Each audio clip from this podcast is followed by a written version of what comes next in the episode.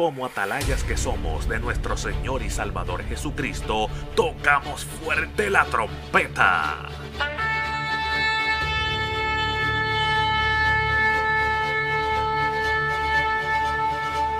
Con mensajes de alerta, somos Aplastado Podcast.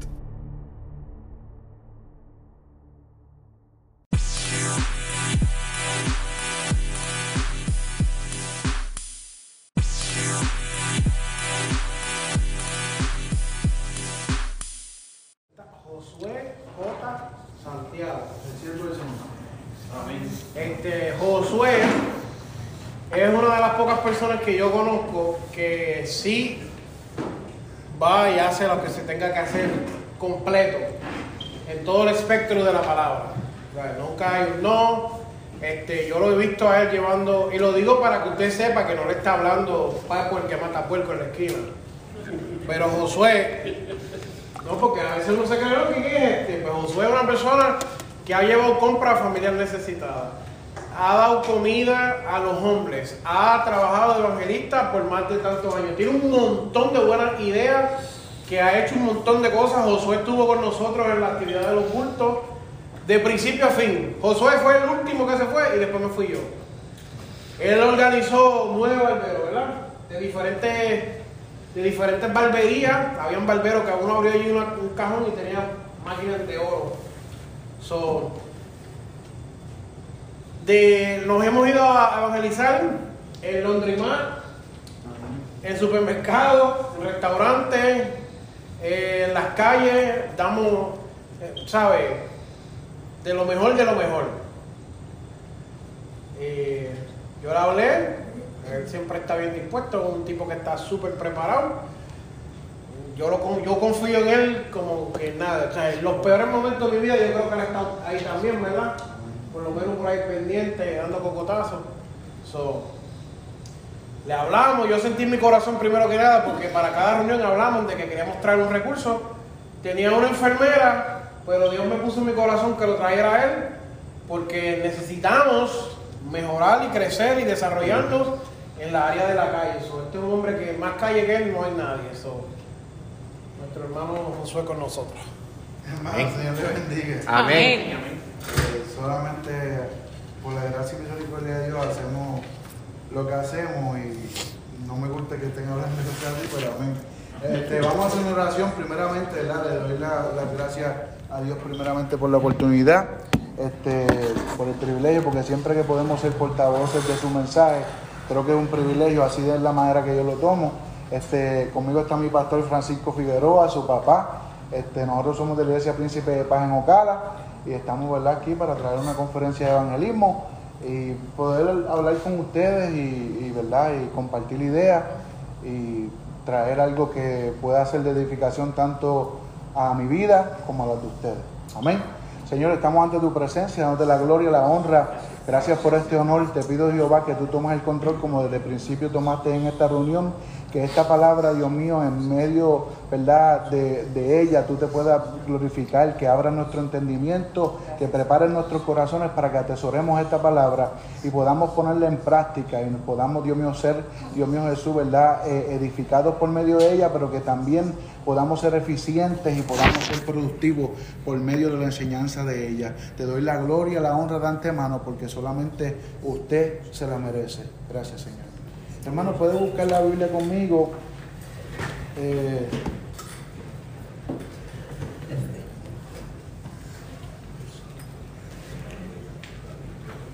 en Marcos 16.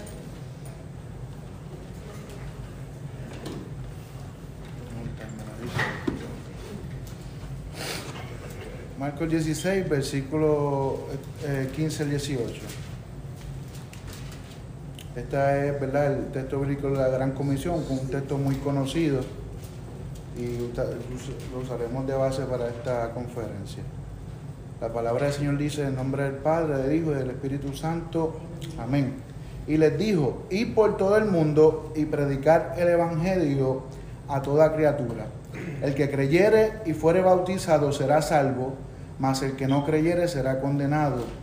Y estas señales seguirán a los que creen. En mi nombre echarán fuera demonios, hablarán nuevas lenguas, tomarán en las manos serpientes y se beberían y si y si beberían cosa mortífera no les hará daño. Sobre los enfermos pondrán sus manos y sanarán. Amén. Puede sentarse, ¿verdad? En esta hora.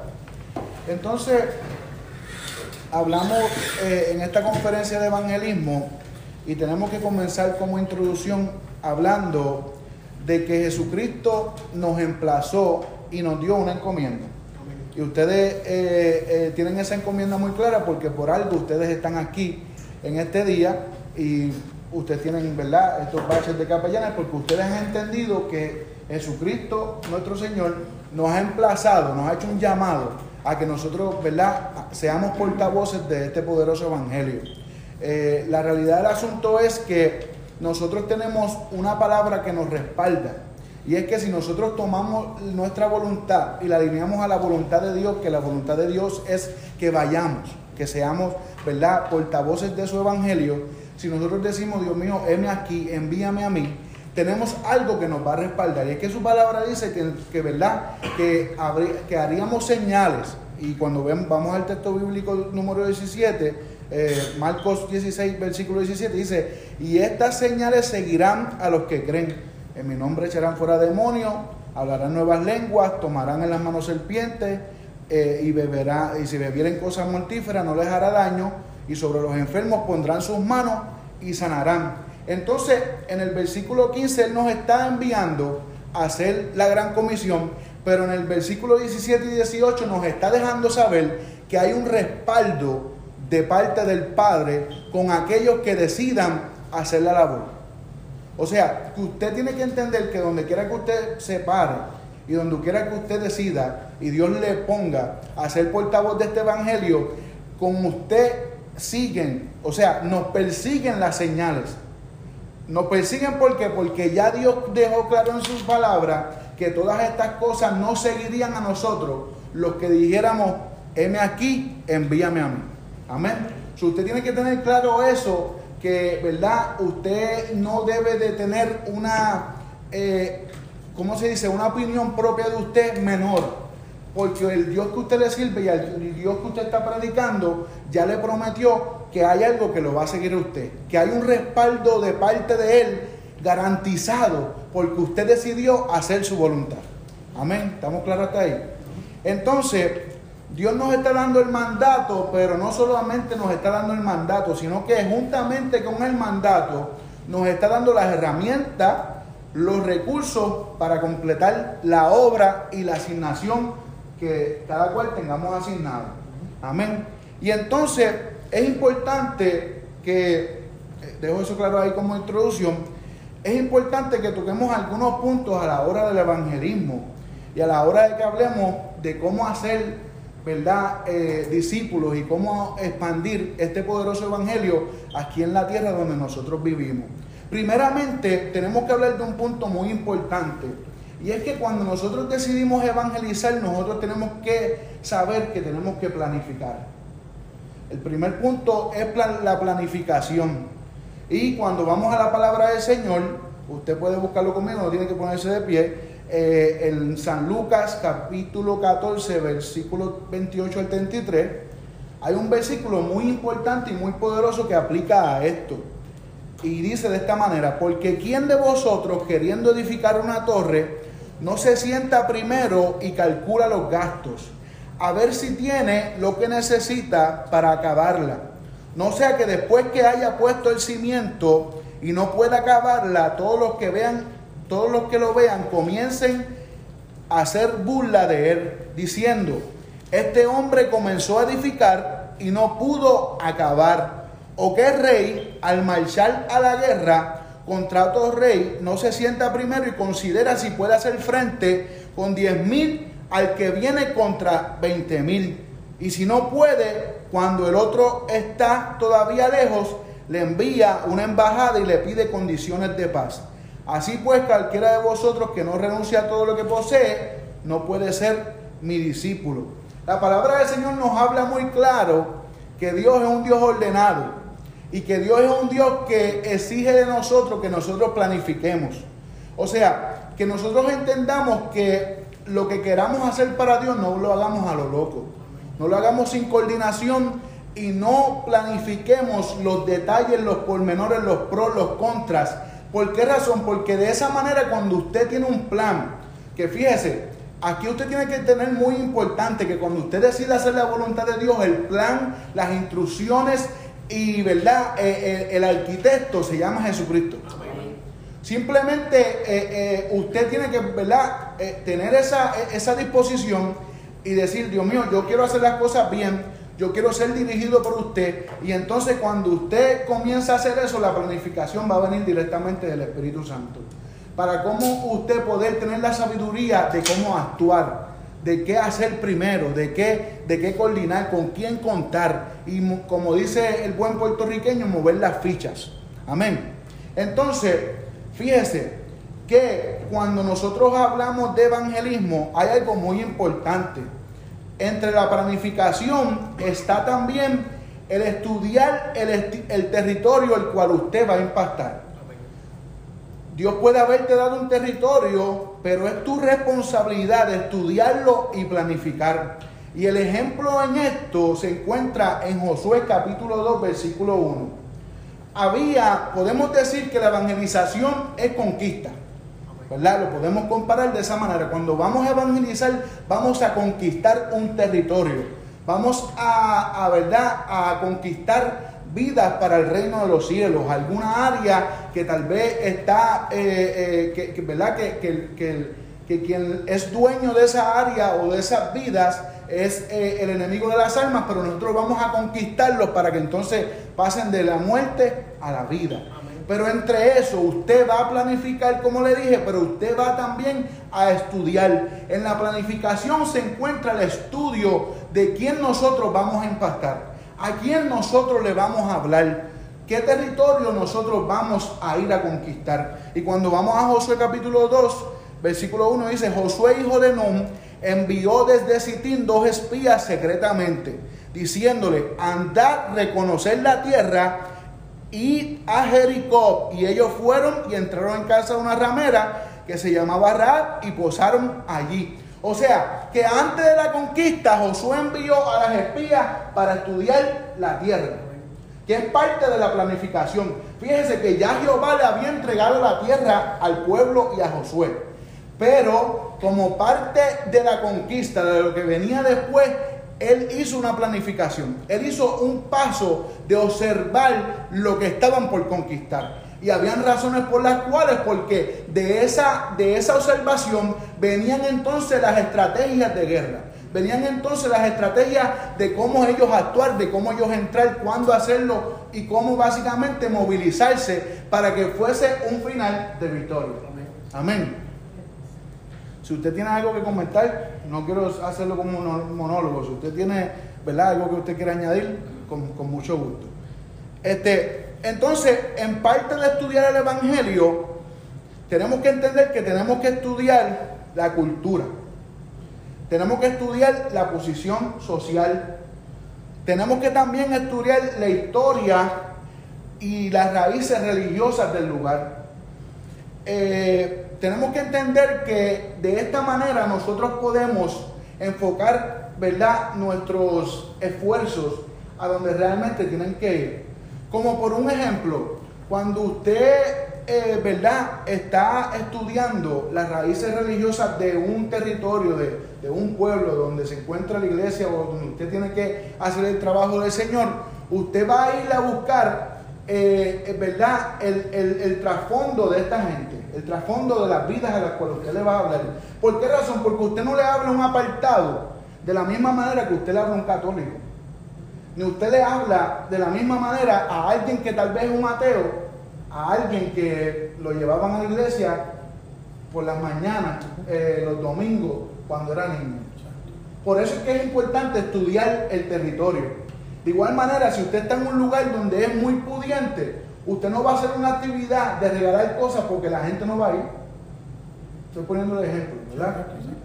Eh, porque lo digo así como un pueblo ley no es un lugar que es conocido porque son, es bien pudiente.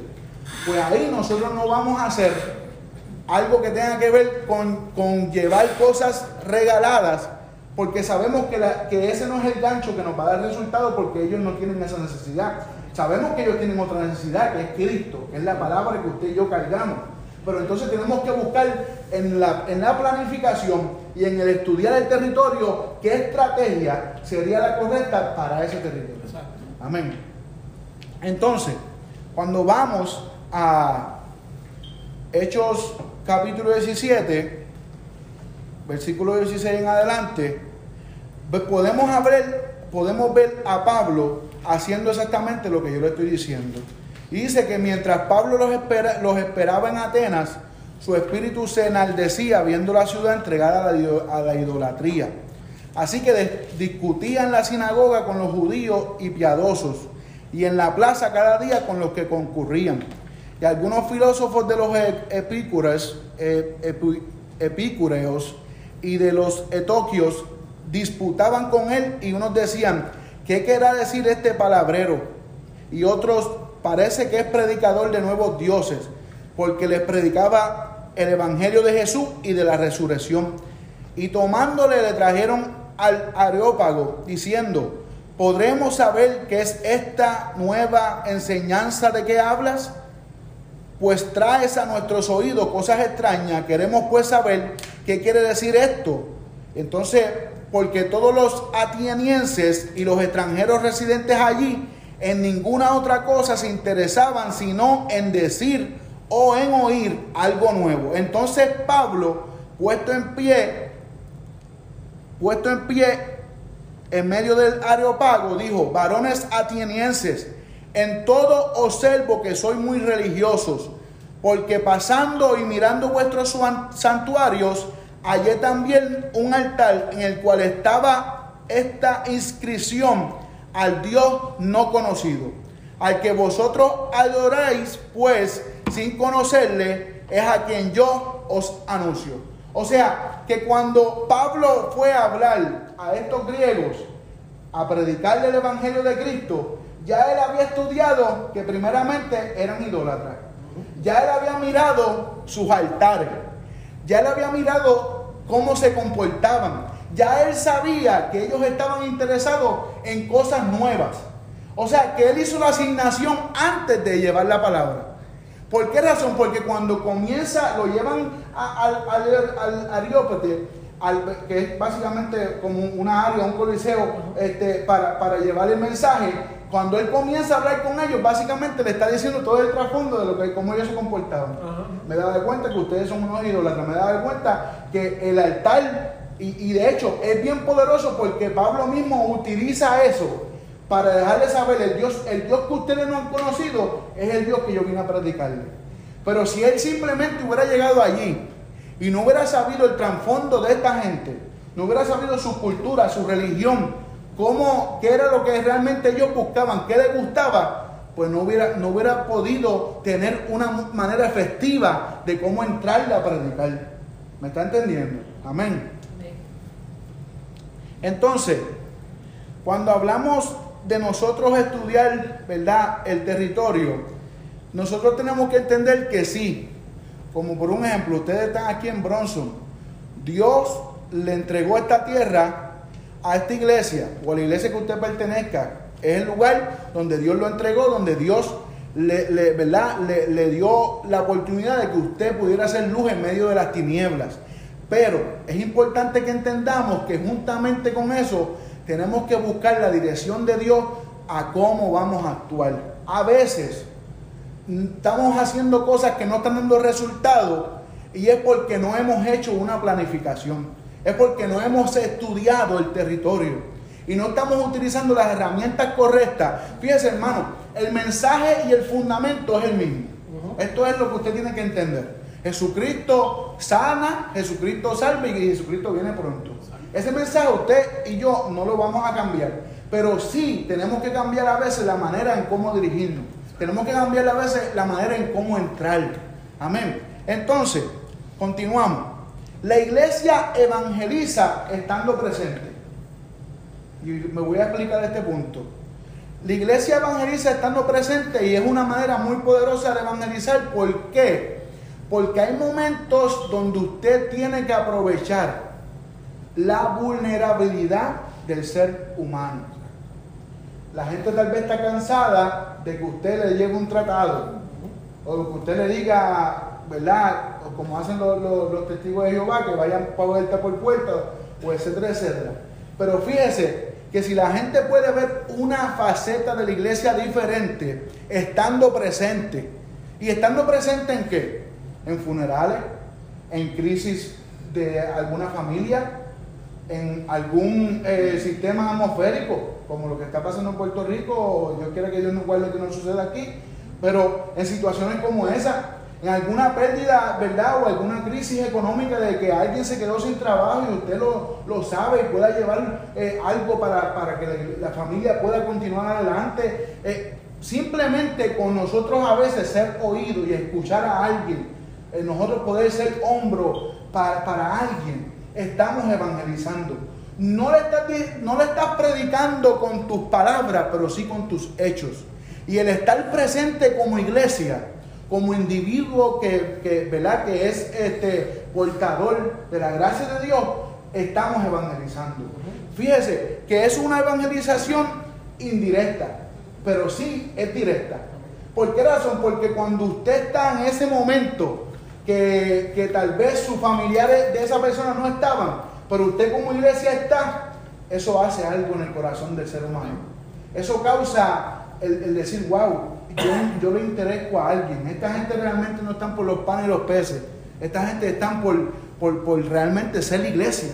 ¿Verdad? Es que nosotros cuando, cuando hablamos de ser iglesia aquí en la tierra, vamos a la Biblia y Mateo 5:16 dice, así alumbre vuestra luz delante de los hombres para que vean vuestras buenas obras y glorifiquen a vuestro Padre que está en los cielos. O sea que nosotros con nuestras, con nuestras buenas obras estamos alumbrando a la gente. A veces no necesariamente tú le estás dando un mensaje o una exhortación, pero con lo que estás haciendo le estás dejando saber que el amor de Cristo está en tu corazón. Amén. Usted sabe una cosa, que la manera en cuando como nosotros modelamos a Cristo en nuestro diario vivir, eh, a veces predica más que usted simplemente darle un tratado a alguien. Amén. Somos cartas abiertas. Entonces, cuando vemos Gálatas 6:9 dice, no nos cansemos pues de hacer bien, porque a su tiempo cegaremos si no desmayamos. De esta es la manera que nosotros tenemos que entender que hacemos una, evangelización, eh, ¿verdad? Indirecta, pero estando presente. Y fíjese lo que dijo Jesucristo en Mateo 25, del 41 al 45, dijo, entonces dirás también a los de la izquierda, apartados de mí, malditos, al fuego eterno preparado para el diablo y sus ángeles, porque tuve hambre y no me diste de comer, tuve sed y no me diste de beber, fui forastero y no me recogiste, estuve desnudo y no me cubriste, enfermo y en la cárcel y no me visitaste. Eso es un texto muy poderoso y a veces que hay personas que quieren sacarlo fuera de contexto, pero verdaderamente esa es la misión de la iglesia. La iglesia está para dar y no para recibir. La iglesia está para dar y no para recibir. Ustedes que son eh, portadores de este poderoso evangelio, nosotros estamos para ser canal de bendición. Y fíjese una cosa, hermano, yo le digo esto, eh, ¿verdad? Eh, como, no quiero decirlo como testimonio, pero si usted, yo sé que tal vez usted se puede identificar que a veces no necesariamente usted tiene que tener para usted ser el canal de bendición. ¿Por qué razón? Porque usted puede ser el canal para que a alguien le llegue algo que necesita. Y simplemente usted haciendo eso, está haciendo lo que es la iglesia. Está evangelizando. ¿Por qué razón? Porque el mundo hace lo contrario. El mundo está desinteresado de qué le puede pasar al vecino. La gente no tiene compasión de, la, situación del otro. La gente no tiene empatía y todo eso. Pero si nosotros le mostramos otro lado a la gente, ese es el mejor tratado que le podemos dar a alguien, especialmente en este mundo que estamos viviendo. Donde la, falta de, de caridad la falta de empatía, como lo dije ahorita, y la falta de que alguien básicamente se preocupe por el mal de otros, nosotros tenemos que hacer la diferencia en esa área. Y Jesucristo nos dio básicamente las instrucciones que a los enfermos, a los encarcelados, a, los necesitados, a los que necesitan cobija, todos ellos, nosotros tenemos que estar para ellos como iglesia. Amén. Entonces, continuamos con este punto.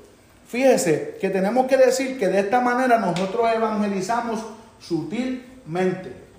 Y fíjese, cuando hablamos de Proverbios capítulo 1, versículo 17, dice, porque en vano se tenderá la red ante los ojos de toda ave. Cuando hablamos de este poderoso texto bíblico, que de hecho mi pastor me, lo dio porque que este texto está poderoso, porque en vano se tenderá la red ante los ojos de toda ave. Y cuando nosotros hablamos de ese texto bíblico, básicamente es, si usted lo lleva a lo literal, estamos explicando que usted cuando trata de atrapar una ave, usted no puede ponerle la trampa que él la pueda ver a los ojos. De igual manera es con el Evangelio. En ocasiones tenemos que utilizar estrategias sutiles. ¿Qué, es sutil? Algo que está, que tiene un mensaje subliminal o escondido. De igual manera es con el mensaje de Cristo. Si, si hay un territorio el cual tal vez usted simplemente eh, diciéndole Cristo te ama no funciona, pues usted lo va a hacer de otra manera. Usted le va a demostrar a esa persona sutilmente que Cristo le ama, pero él no se dio cuenta que usted le dijo Cristo te ama. Amén. ¿Por qué razón? Porque de esa manera los vamos a poder agarrar. Gloria a Dios. Entonces, es importante que entendamos que cuando nosotros hacemos todos estos puntos que estamos tocando, un punto muy importante es que antes de nosotros eh, eh, tomar todos los esfuerzos, las ganas, el deseo, el tiempo, eh, la pasión de ir a buscarlos, nosotros tenemos que preparar el entorno. Y me voy a explicar. Antes de usted traer a alguien a la iglesia, el entorno, de la iglesia tiene que estar preparado. Y le voy a explicar por qué. Hubo una vez unos economistas que hicieron un estudio de economía buscando las razones de compañías que se habían mantenido por, una, por mucho tiempo versus compañías que, no, que hoy en día no existen. Compañías que hoy en día siguen ¿verdad? en pie y que sus ganancias son muy buenas versus compañías que ya simplemente desaparecieron.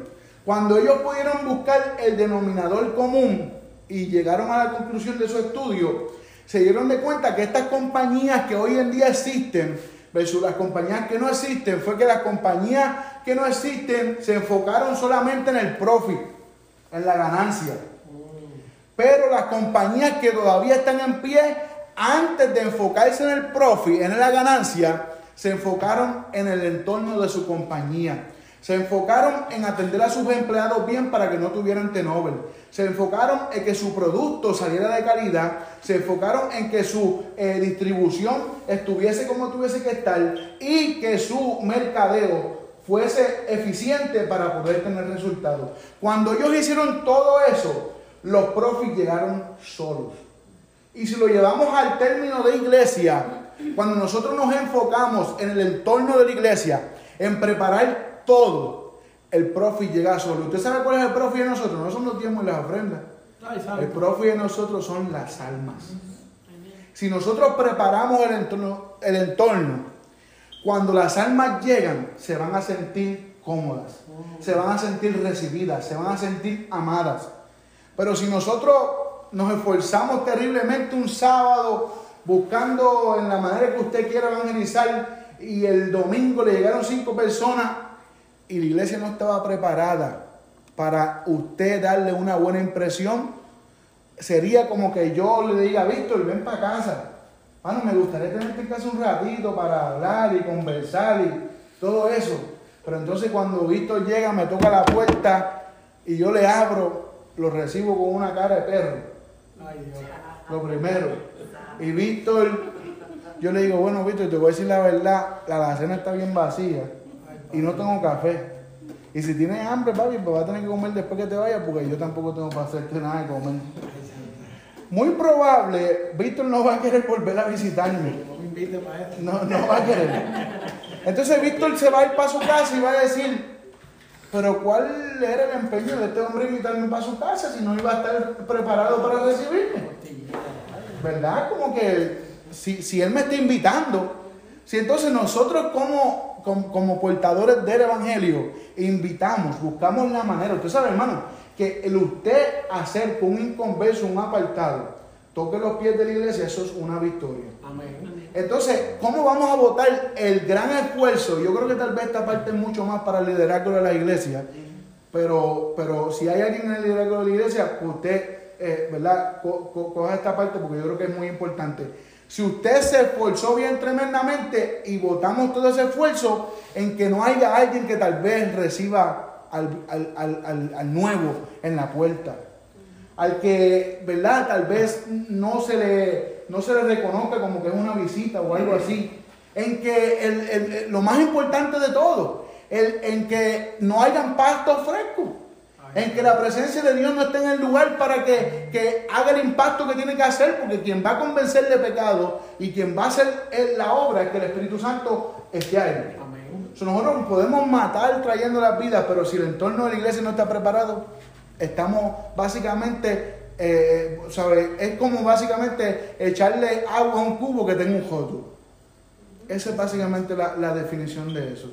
Nosotros tenemos que preocuparnos que juntamente con el equipo, y esto está aquí en un texto bíblico que le voy a dar ahora. Disculpe que se me perdió. Amén. Gloria a Dios. Está en Hechos 6, lo voy a buscar en la Biblia yo porque se me perdió. Hechos, eh, Hechos 6. Aleluya. En aquellos días, como creciera el número de los discípulos, hubo murmuración de los griegos contra los hebreos, de que las viudas de aquellos eran desatendidas en la distribución diaria. Entonces los doce convocaron a la multitud de los discípulos y dijeron, no es justo que nosotros dejemos la palabra de Dios para servir a las mesas. Buscad pues, hermanos, de entre vosotros a siete varones de buen testimonio, llenos del Espíritu Santo y de sabiduría, a quien encarguemos este trabajo. Tenemos que ser un equipo.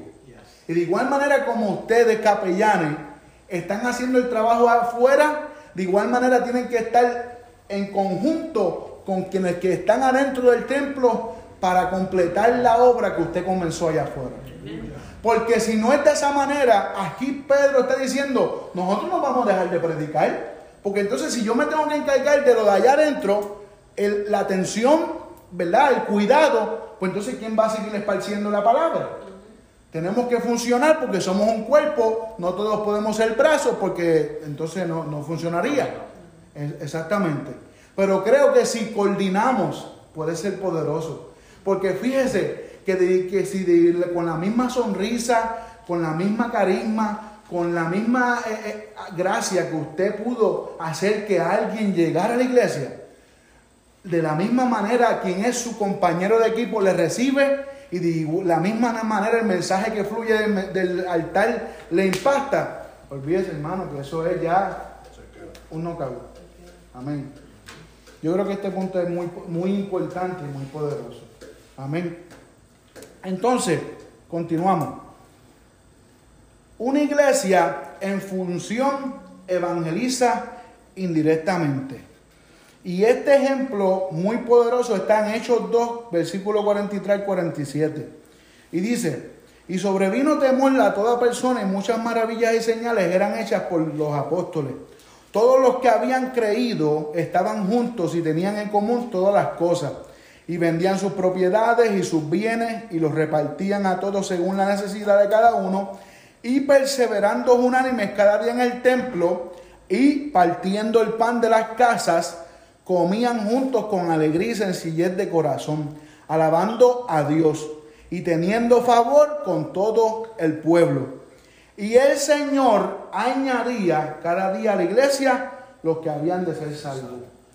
Usted puede ver las funciones de la iglesia, una iglesia en funcionamiento, ¿Y cómo, ¿Y cómo podemos ver que la iglesia estaba en funcionamiento? Vendían las- todas las cosas, este, repartían el pan entre otros y tenían gracia con los que, que estaban afuera. O sea que cuando la iglesia está en función de lo que tiene que hacer, está evangelizando indirectamente. Porque fíjense una cosa, los que están allá afuera están mirando.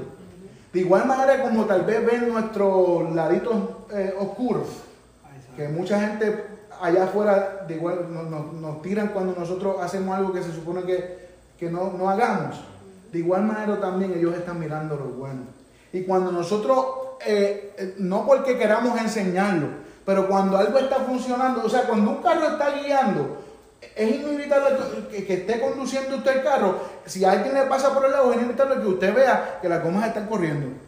Usted no, quiere- no quería enseñar las gomas, pero están corriendo. So, cuando la iglesia está en funcionamiento, haciendo lo que Cristo nos dijo en Mateo 25, la gente se dan cuenta indirectamente y eso evangeliza. Eso no- nos da una carta de presentación como iglesia poderosa. ¿Por qué? Porque nos distinguimos. Usted sabe qué ha sucedido en este tiempo, lamentablemente, que la iglesia cogió una mala fama, y esto no estaba en el bosqueo, una mala fama de que la iglesia lo que, lo que está es para pedir, para, para, para el, el- el- ¿verdad? el- el evangelio de la prosperidad. Y no todos estamos en ese grupo, pero lamentablemente a las masas mucha gente dice, no, porque esos son los que son unos buscones, esos son los que... Pues entonces tú sabes una cosa, una iglesia en funcionamiento que está haciendo todo lo contrario, que está para servir, que está para ayudar, para levantar, para restaurar, para poder estar presente, entonces le deja saber al mundo que sí todavía está la iglesia de Cristo en funcionamiento. ¿Y, qué, y, tú sabes, tú sabes qué sucede con eso? La gente llega sola. La gente llega sola. ¿Por qué razón? Porque eh, ellos están viendo que, que como, como, como lo que está diciendo Hechos aquí, están viendo básicamente la otra cara de la moneda. Y con eso Jesucristo va a añadir los que han de ser salvos automáticamente. Amén. Entonces, es importante que nosotros nos propongamos metas y reevaluemos esas metas. Fíjese que yo sé que usted tal vez eh, secularmente, como jefe de familia, como, como individuo que tiene su carrera, lo que usted haga eh, secularmente, estoy seguro que usted se ha propuesto metas. Y las metas son muy buenas porque las metas son motivacionales. Y las metas también son muy buenas porque las metas le ayudan a usted a, a ver y determinar a dónde usted estaba y hacia dónde ha avanzado. Porque, eh, ¿verdad? Por medio de, la de evaluar esas metas, usted se puede darle cuenta si lo que usted está haciendo está haciendo el funcionamiento por el cual usted lo está haciendo. Y si no está haciendo lo que se supone que está haciendo, usted va a reevaluar para entonces utilizar tal vez un diferente método o hacer algo diferente para buscar los resultados a lo cual usted tiene una meta.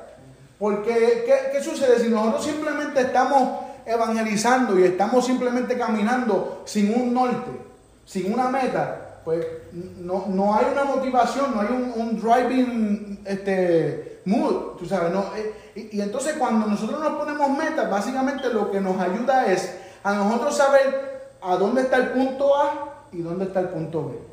Y entre medio del punto A al punto B tenemos que evaluar, tenemos que reevaluar. Yo puedo entender que ustedes en estas reuniones que ustedes hacen probablemente ha- hacen algo parecido. Y es importante, ¿por qué razón, hermano? Porque nos ayuda a avanzar. Las metas nos ayudan a avanzar porque usted tiene algo centrado para lo que usted quiere ir y usted va a proponerse. Usted va a estar con una determinación enfocado en que esa es la meta y vamos hacia ella. Tal vez tengamos que cambiar algunas cosas, tal vez tengamos que reevaluar los métodos, pero la meta sigue siendo la misma. Amén. Entonces, importante, tenemos que ir con gracia y no con talento. Ya me quedan siete minutos. Tenemos que ir con gracia y no con talento. Fíjese la bendición de la gracia. La gracia no solamente te da dirección, sino que la gracia te lleva a donde está la necesidad. Amén. Amén. Entonces, un ejemplo poderoso de eso es el, eh, Hechos capítulo 8, versículo 26 al 40. Cuando Felipe dice aquí, un ángel del Señor habló a Felipe diciendo, levántate y ve, al, y ve hacia el sur, por el camino que desciende de Jerusalén a Gaza, el cual es desierto. Entonces él se levantó y fue. Y sucedió que un etíope, eunuco, funcionario de Candace, reina de los etíopes, el cual estaba sobre todos sus tesoros y había venido a Jerusalén para adorar, volvía sentado en su carro y leyendo y leyendo el profeta Isaías. Y el Espíritu dijo a Felipe, acércate y júntate a ese carro. Acudiendo Felipe lo oyó que leía al profeta Isaías y dijo, pero ¿entiendes lo que lees? Él dijo, ¿y cómo podré si alguno no me enseñare? Y rogó a Felipe que subiese y se sentara con él. El pasaje, el pasaje de la escritura leía de esta manera. Como oveja la muerte fue llevado y como cordero mudo delante del, del que trasquila. Así no abrió su boca. En su, humillación, en su humillación no se le hizo justicia, mas su generación ¿quién la contará porque fue quitada de la tierra su vida? Respondiendo el eunuco, dijo a Felipe, te ruego que me digas de quién dice el profeta esto, de sí mismo o de alguno otro. Entonces Felipe, abriendo su boca y comenzando desde esta escritura, le anunció el Evangelio de Jesús. No solamente le anunció el Evangelio de Jesús, lo bautizó también. El ángel le dio instrucciones hacia dónde ir. ¿A dónde lo llevó? A donde había una necesidad. Donde había una vida que necesitaba escuchar el mensaje de Jesucristo. Donde había una vida que todavía no tenía claro el norte de lo que él estaba leyendo. Donde había una vida que necesitaba ser impactada. Eh, no solamente eso, lo lleva en el momento preciso. Cuando nosotros no vamos con talento, vamos con gracia, Dios nos va a poner en el momento preciso, en el, en el lugar que tiene que ser y, y en el cairo perfecto de Dios. ¿Por qué razón? Porque a veces el mensaje no era, no, era el problema. A veces que el corazón no estaba preparado. A veces el, terreno no estaba todavía apto para que usted sembrara la semilla. Pero cuando caminamos con gracia, viene la dirección de Dios. Y Dios nos pone en lugares donde entonces vamos a ver mayor efectividad. Es importante que entendamos que usted no le va, no a todo el mundo que usted, nosotros le prediquemos y que tratemos de impactar ¿verdad? Por medio del Evangelio va a ser impactado. Los hombres de Dios no, tuvieron resultados perfectos. Había gente que creía, el mismo Jesucristo, había gente que creía, había otros que no creían. Pero ¿qué sucede? Vamos a tener mayor efectividad cuando caminamos con la dirección y la gracia de Dios. ¿Por qué razón? Porque, como le dije ahorita, vamos a estar en el lugar correcto, a la hora correcta, porque Dios es perfecto. Amén. Entonces, fíjese eh, una cosa muy, muy poderosa. Es importante que nosotros entendamos que, que nosotros necesitamos tener estrategias. Estrategias que Dios nos da. Y de eso habla Josué capítulo 8, versículo 1 y 2. Y, dijo, y, y Jehová dijo a Josué, no temas ni desmayes, toma contigo toda la gente de guerra y levántate y sube ahí. Mira, yo he entregado en tu mano al rey Jai, a su pueblo, a su ciudad y a su tierra. Y harás a Jai y a su rey como hiciste a Jericó y a su rey. Solo que, que, solo que sus despojos y sus bestias tomaréis para vosotros. Pondrá pues emboscadas a la ciudad detrás de ella. Esta historia es muy poderosa porque fue la estrategia que le dio Dios a Josué para que ellos pudieran emboscar a este pueblo. Fíjense que mandaron a un grupo por la parte de atrás y a un, grupo, a un grupo por la parte de frente. ¿Sabe cuál fue la estrategia que le dio Dios a Josué? Que cuando ellos vinieran de frente, huyeran para que ellos pensaran que se estaban rindiendo. Y mientras ellos huían detrás de ellos para perseguirlo, entraron y, entraron, y, llegó la, la emboscada por la parte de atrás. ¿De quién vino la instrucción? De Jehová. ¿Cuál fue el resultado? Una victoria poderosa una conquista poderosa. O sea, que cuando nosotros escuchamos las estrategias de Dios y entendemos que, que sí, Dios nos puede entregar un lugar, pero tenemos que seguir la dirección de Dios. Porque las estrategias que Dios nos van a dar a veces no van a tener sentido. A veces tal vez no será lo más que a usted tal vez le guste, pero tienen absolutamente el respaldo y la bendición de Dios. Amén. Y, y lo estamos viendo en la Biblia. Fue una estrategia de guerra específicamente, directamente de Dios. Y fue un resultado poderoso. Amén. Entonces, concluimos. El Evangelio y el evangelismo es, es el principio de hacer discípulos. Y cuando hablamos de evangelismo es el principio de hacer discípulos, tenemos que entender que está poderoso planificar, está poderoso trabajar con estrategia, está poderoso estar presente, está poderoso, eh, ¿verdad?, ser en todo funcionamiento iglesia para que por medio del funcionamiento las vidas lleguen. Está poderoso preparar el entorno de la iglesia para que cuando las vidas lleguen puedan sentirse cómodas y quedarse, definitivamente. Pero ¿qué sucede? Hay un paso a seguir y la Biblia, cuando hablamos en Mateo 28, capítulo 19 al 20, dice, por tanto, id y hacer discípulos a todas las naciones, bautizándolos en el nombre del Padre, del Hijo y del Espíritu Santo, enseñándoles que guarden todas las cosas que os he mandado. Y he aquí, yo estoy con vosotros todos los días hasta el fin del mundo. Fíjese que si vamos a la introducción, el texto que le leí en Marcos 26, hay un, hay un contraste diferente aquí.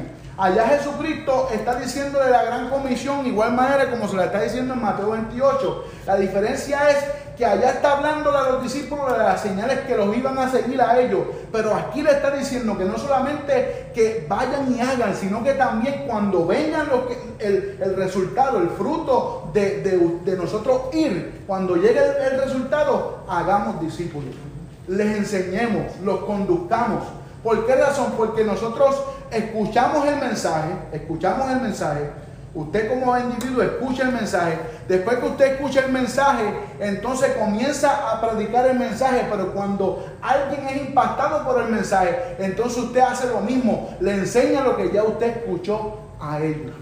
O sea, que sería incompleto el trabajo que nosotros solamente evangelicemos y no nos encarguemos de hacer lo que dice este poderoso texto. Dice, enseñándoles que guarden todas las cosas que os he mandado y he aquí yo estoy con vosotros todos los días.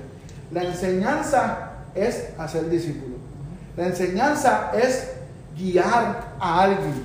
La enseñanza es ayudar a alguien a llegar de punto A a punto B. Es importante que juntamente con todos los puntos que tocamos, nosotros entendamos que parte de la gran comisión es que nosotros hagamos discípulos, que nosotros enseñemos, que nosotros, eh, ¿verdad? Eh, no solamente usted sea líder, sino que otros líderes vengan después de usted. Usted sabe quién es un gran líder, el que puede decir que creó otros líderes. Porque eso hizo Jesucristo. Ese fue el ejemplo que hizo Jesucristo. Jesucristo tuvo hombres con él que él, a causa de su ejemplo y su enseñanza, provocó en ellos un efecto que después cuando él se fue, ellos continuaron como líderes haciendo otros líderes. De eso se trata el Evangelio. De eso se trata el evangelismo. Sería incompleto si simplemente los traemos a la iglesia y ya. No, tenemos que darle el mensaje, que sean transformados, pero también vamos a guiarlos. Vamos a llevarlos de gente de una banca de domingo a alguien que pueda ser también portador de este poderoso evangelio. Vamos a llevarlo a alguien que esté bogando de orilla a que bogue mar adentro.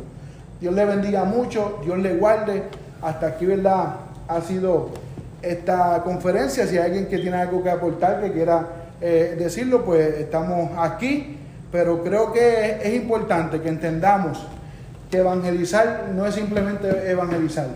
Tenemos que buscar la manera de que el plan que hagamos primeramente sea dirigido por el Espíritu Santo y que lo que, lo que Dios nos va a dirigir nos va a dar a nosotros resultados efectivos.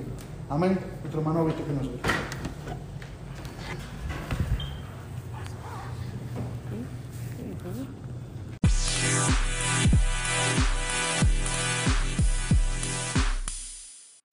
Este programa fue presentado por Aplastado Podcast, porque como atalayas que somos de nuestro Señor y Salvador Jesucristo, tocamos fuerte la trompeta. Con mensajes de alerta y sin ningún temor, porque si Dios con nosotros, ¿quién contra nosotros?